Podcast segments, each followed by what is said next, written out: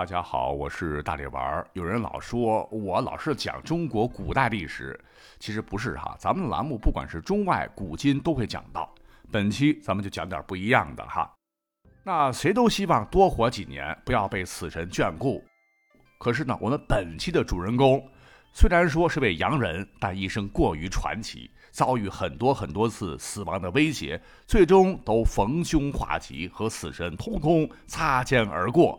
堪称世界上最难被杀死的小强，没有之一。即使他去世，到现在呢，一直都是未解之谜。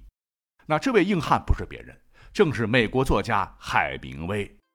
纵观他的一生，就如同他的名言：“一个人可以被摧毁，但不能被打败。”同样是一部充满着英雄主义色彩的传奇。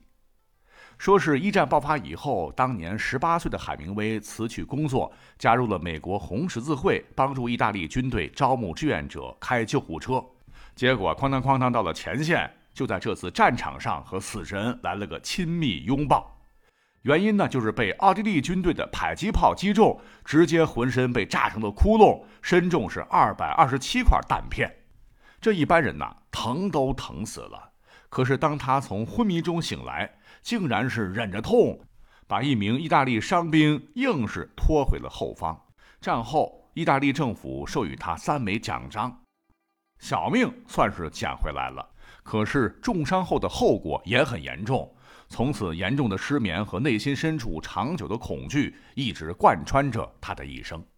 一战之后，他把自己对战争的感受写成了《太阳照常升起》和《永别了武器》。开创了一种全新的英文写作风格，让世界顿时惊艳，从此确立了海明威在文坛的地位。后来二战爆发，他干脆杀向了欧洲战场，干起了一名战地记者。说是当记者，其实很多时候他是自个儿端着武器，像战士一样冲上前线，是奋勇杀敌。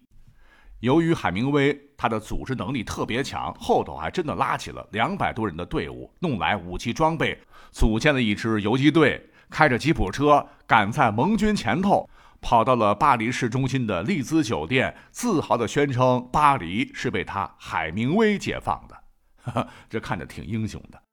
但是，一战、二战，海明威九死一生，两条腿、两只手、两个膝盖都受到过严重的枪伤。如果是个一般人的话，那法西斯也被消灭了，战争结束了，你也成英雄了，该好好的养伤，过正常人的生活了。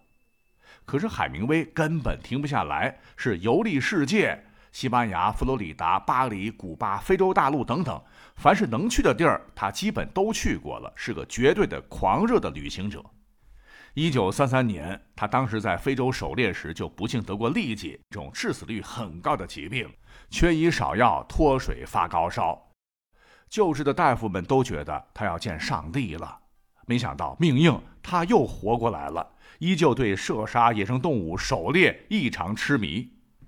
在一九五四年的时候，他再一次被死神诅咒了。那一回，他是坐着飞机跑到非洲狩猎，好嘛，这个目的地还没到呢，飞机就失事了，迫降在一片灌木丛。当时他的第四任妻子玛丽是摔断了两根肋骨，他是扭伤了肩膀。第二天呢，他们又登上了第二架飞机，前往乌干达的医院要接受治疗。可是万没想到，死神他又来了个回马枪。第二架飞机在跑道上是突然起火，火势迅猛。要不是他当时使尽了全身的洪荒之力撞开了舱门，全飞机的人都会被烧成烤乳猪。虽然说这次命也保住了，可是呢，他的肺、肝、脾和头盖骨全碎了，还得了脑震荡。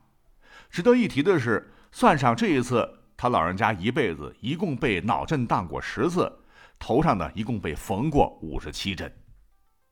除了他对狩猎乐此不疲之外，他还有很多的爱好，看起来让人绝对疯狂。比如说，特别喜欢西班牙的斗牛。曾专门跑到西班牙看斗牛，是看了好几百场，亲眼目睹过几千头牛被杀。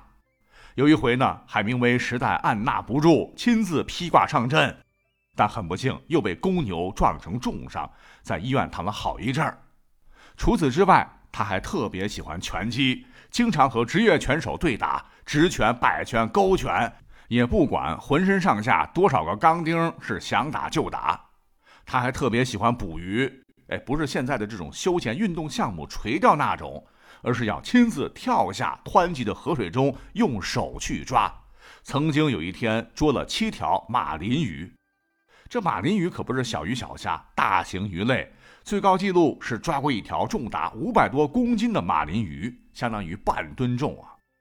一次，他正在巴哈马群岛捕鱼，是忽然间遇到了险情，看到海面有一群鲨鱼向他冲来，海明威二话不说，抓起身边的冲锋枪，朝着鲨鱼是一阵子突突突，结果呢，不小心一颗子弹竟然打中了自个儿的腿，是贯穿上。好在离动脉还有一点点的距离，救治及时，要不然海明威当时就得挂了。至此，海明威是全身上下没有一处好地方。你看，你如此不爱惜肉体，缝缝补补，那这样造物主老人家情何以堪呐？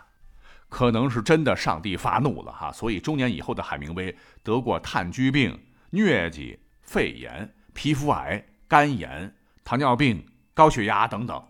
可是呢，最让他痛苦的还是得了这个抑郁症。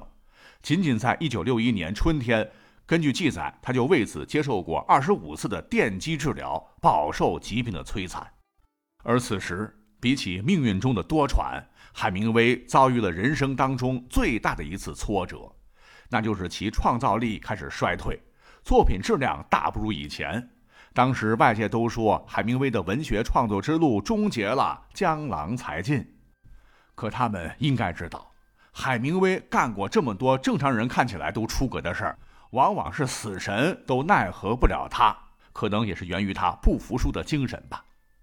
正如他所说，勇气就是压力之下的优雅。已经五十三岁的海明威在古巴写了一篇中篇小说，再次震惊世界文坛。那这部小说到现在仍是畅销书籍，这就是《老人与海》。等时间走到了一九六一年七月二日，历史上这个绝对是被命运杀不死的小强，不管是他的作品当中塑造的形象，还是他富有传奇色彩般的硬汉人生，随着他手里猎枪的一声闷响，他自己结束了生命，享年六十二岁。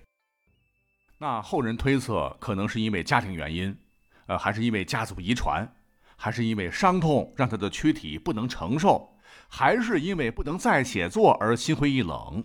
总之，到目前为止，他的自杀的原因一直以来都是历史的未解之谜。